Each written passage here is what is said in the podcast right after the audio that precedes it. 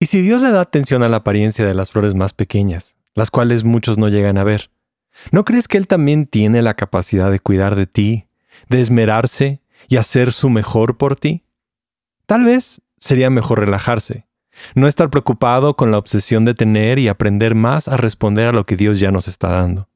Las personas que no conocen a Dios y cómo es que Él hace las cosas se preocupan demasiado por todo esto, pero tú conoces a Dios y cómo tiene esa forma única de hacer lo que otros no pueden hacer. Y ahora, deja que la realidad de una vida con Dios, iniciada por Dios y provista por Dios, haga que ya no te preocupes en sentir que te estás perdiendo algo, y encontrarás suplidas todas tus necesidades humanas.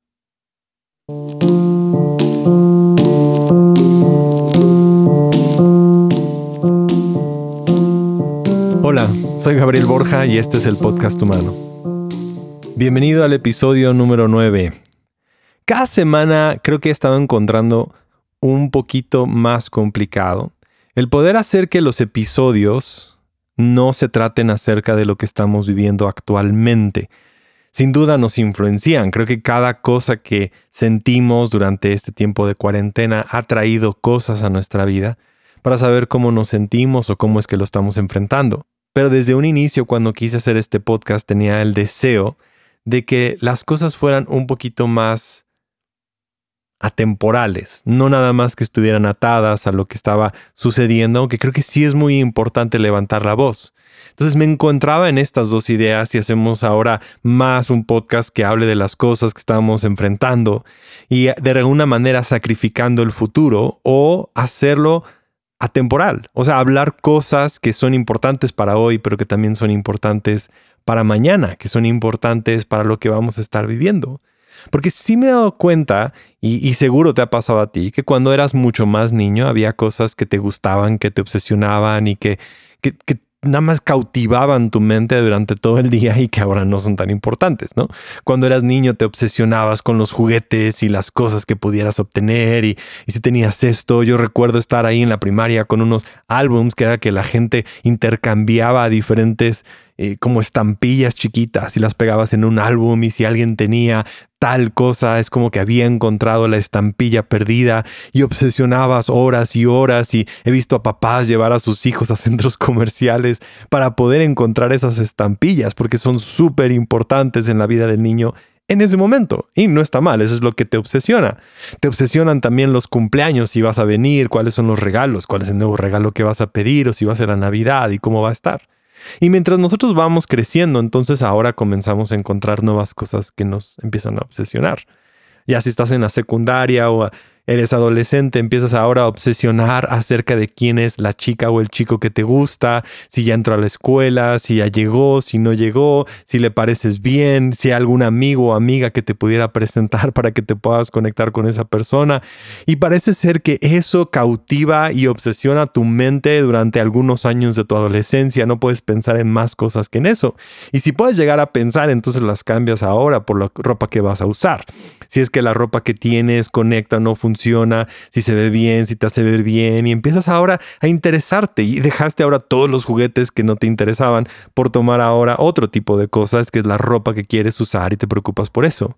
Mientras vas creciendo, entonces te empiezas a preocupar por amigos y compañeros que tenías en los últimos grados de la educación básica en preparatoria y cómo es que a lo mejor viene la graduación y los vínculos que vas a perder y, los amigos que tienes y cómo vas a y, y cuando sales ahora entras a la universidad y comienzas a obsesionarte por la carrera y quién está ahí, dónde vas a encontrar el trabajo y qué tipo de trabajo pudiera ser mejor, si te ha gustado la decisión que has tomado, si a lo mejor quieres cambiar y, y tu mente está realmente llena de ciertas cosas y te obsesionas por eso, te das cuenta que ahora pierdes amigos, ganas fe en los amigos, pierdes ciertas personas, ya no sabes dónde está. Gente se obsesiona por más dinero, cómo usarlo, ir de vacaciones, a dónde tiene que ir, pero parece ser que hay algo que constantemente está tomando ese lugar de nuestra mente. Como que hay algo que tenemos y sentimos que nos tenemos que obsesionar con algo durante una temporada. Y la gente aquí, al menos en México, te dice, hey, ¿ya para cuándo va a pasar esto? ¿No? ¿Cuándo va a ser la siguiente temporada? Porque parece ser que ahora nos tenemos que obsesionar con la siguiente etapa de nuestra vida, con una nueva temporada, con una nueva situación. Y cuando sentimos que no nos está preocupando eso o estamos tomando una decisión que es diferente a lo que todos los demás están haciendo, incluso la gente nos ve y nos dice, ¿por qué no quieres hacer lo que todos los demás quieren hacer? Nos sentimos un poquito apartados de las demás personas que están al parecer buscando las mismas cosas. Pero la pregunta es en qué deberíamos de estar entonces pensando o buscando. Y es estas palabras que leí al principio en Mateo capítulo 6, donde Jesús dice, busca primero el reino de Dios. Pero esas palabras son un poquito como sean ambiguas. Busca el reino de Dios. ¿Qué significan estas palabras? ¿Qué significaría poner prioridad? Y normalmente cuando traducimos, escuchamos algo así, la gente te dice, claro, mira, date cuenta, busca primero lo que Dios te está diciendo, o ve a la iglesia, o participa en esto, o haz este proyecto, lo cual te vuelve a llevar nuevamente a no hagas eso, tienes que hacer lo que ahora yo te estoy diciendo y se convierte otro status quo, cuando realmente no entendemos qué significa para nosotros que primero haya algo, que hayan ciertas prioridades. Y la forma en que yo quiero responder esa pregunta el día de hoy, y, y, también viene con esta idea de los episodios, es que si algo que estamos haciendo el día de hoy va a valer la pena el día de mañana. Porque creo que en este momento es complicado Entender qué es importante y qué no es importante. Todas nuestras prioridades se están moviendo de arriba hacia abajo y si pudiéramos llegar a una pregunta que pudiera definir todo y traer claridad a lo mejor a lo que estás pensando, a lo que necesitas hacer, sería, ¿vale la pena mañana? Incluso preparando este podcast es como que ¿qué quiero hacer? Quiero algo que valga la pena para mañana, no quiero que nada más lo escuchemos esta semana y la próxima semana se tire a la basura y no tenga ningún significado, porque habrá gente que tal vez lo va a escuchar dentro de seis meses o tres meses y van a voltear a decir esto que ya no tiene nada que ver con el día de hoy. Pero si tú puedes ver algo y decir esto que estoy haciendo sí va a valer la pena. ¿Qué va a pasar en cinco años? ¿Te va a seguir interesando eso en lo que estás ahorita dedicándole tanto esfuerzo? Esa preocupación que tienes con esa persona, con esa situación, con esa relación, con este problema, con esta falta de perdón, ¿realmente lo estás deseando guardar por los próximos cinco años y estar obsesionado por lo que te hicieron o dijeron o sucedió? Dentro de 10 años, estas personas o estas cosas que estás haciendo van a tener significado, va a valer la pena o lo que estamos viviendo es solamente como si fuera nada más un cerillo que encendemos tiene una flama y se apaga rápidamente. Esto que estás invirtiendo tanto de tu tiempo y obsesionando va a ser parte de tu vida, te está añadiendo algo o dentro de 15 años ya no vas a estar comprometido a esa causa que sentías que era tan cerca a tu corazón porque ahora ya no es tan importante. Ahora no me malentiendas, todos creemos, crecemos, cambiamos y maduramos y aún nuestras experiencias que hoy pudieran ser efímeras y pequeñas también van a moldear lo que nosotros somos hacia el futuro. No estoy diciendo que no nos preocupemos por cosas el día de hoy o cosas que son pequeñas, pero tenemos que darle importancia a aquellas cosas que realmente valdrán la pena mañana. No está mal trabajar en proyectos a corto plazo, no está mal tal vez invertir en algunas cosas para ver a dónde va porque tal vez no entendemos hacia dónde nos va a llevar, pero le tenemos que dar la prioridad correcta. Tienes que darle el momento correcto en tu vida, la intención, el tiempo correcto para decir, claro, dónde debo de estar poniendo todo mi esfuerzo.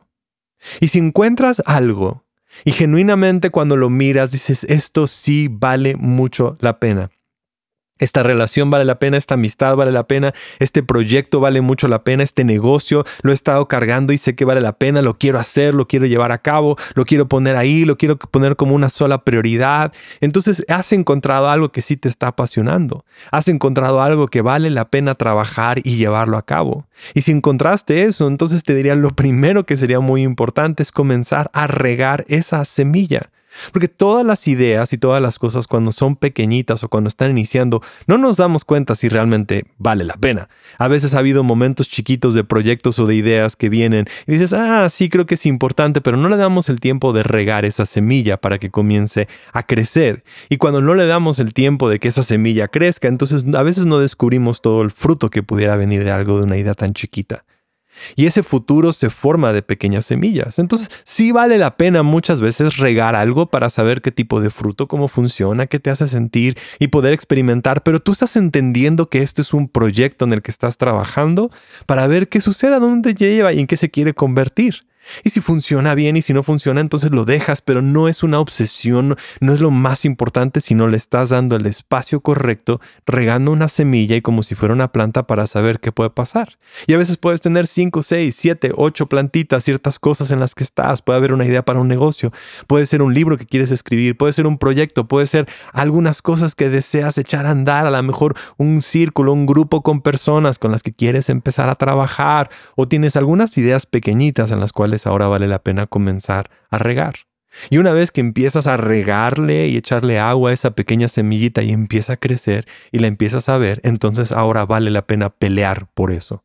Y cuando encuentras algo que empiezas a regar y que empieza a dar fruto, te vas a empezar a dar cuenta que las cosas van a empezar a tener fricción, un poquito de oposición, vas a empezar a tener un poquito de dificultad al llevar eso, porque lo que en un principio empieza con mucha motivación y que funciona, después vas a tener que pelear.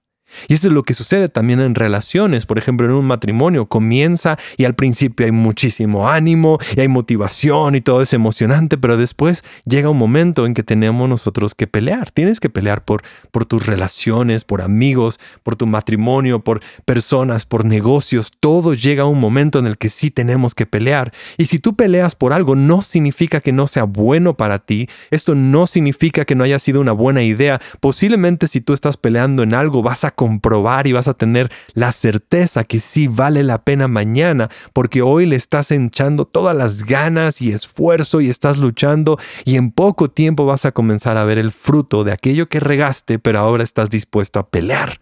Y si estás dispuesto a pelear por algo, entonces de veras vale la pena que lo hagas a 5, 10, 15 años, que esto sea algo en lo que tú te estés dando espíritu, cuerpo y alma, no lo estés haciendo a medias y mucho menos lo estés haciendo por obligación. No lo hagas con quejas, no lo hagas desde un lugar de que tú estás intentando ahora encontrar tu identidad, lo estás haciendo porque vale la pena pelear por esto. Esa es la pregunta. ¿Vale la pena mañana? ¿Valdrá la pena en 5 años, en 10 años, en 15 años? ¿Vale la pena buscar esto primero? Y después de que peleas por algo, después de que también lo has regado, y le has echado el agua y has trabajado en eso y has peleado por esto y le has dado mucho de tu esfuerzo, llega un punto muy importante. Disfrútalo.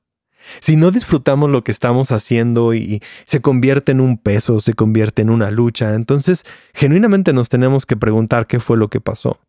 Si no lo estamos disfrutando, tal vez sea porque teníamos el miedo a que nos íbamos a perder de algo y a veces por miedo a perdernos, el, típico FOMO o como miedo a que no nos vamos a conectar con lo que las demás personas están haciendo. Entonces haces lo que otros hacen y te das cuenta que ya no lo estás disfrutando porque no era para ti. Pero disfrutarlo también es una de las cosas que vienen de como recompensa, de cuando peleas algo hay una victoria y cuando tienes una victoria tienes que celebrar, tienes que disfrutarlo, tienes que saber que ahora lo que has llevado a cabo y lo que estás haciendo vale la pena, vale la pena disfrutar, vale la pena sonreír y vale la pena voltear y decir, mira este esfuerzo que le he dedicado a este tiempo y he trabajado en esto y ahora lo estás llevando.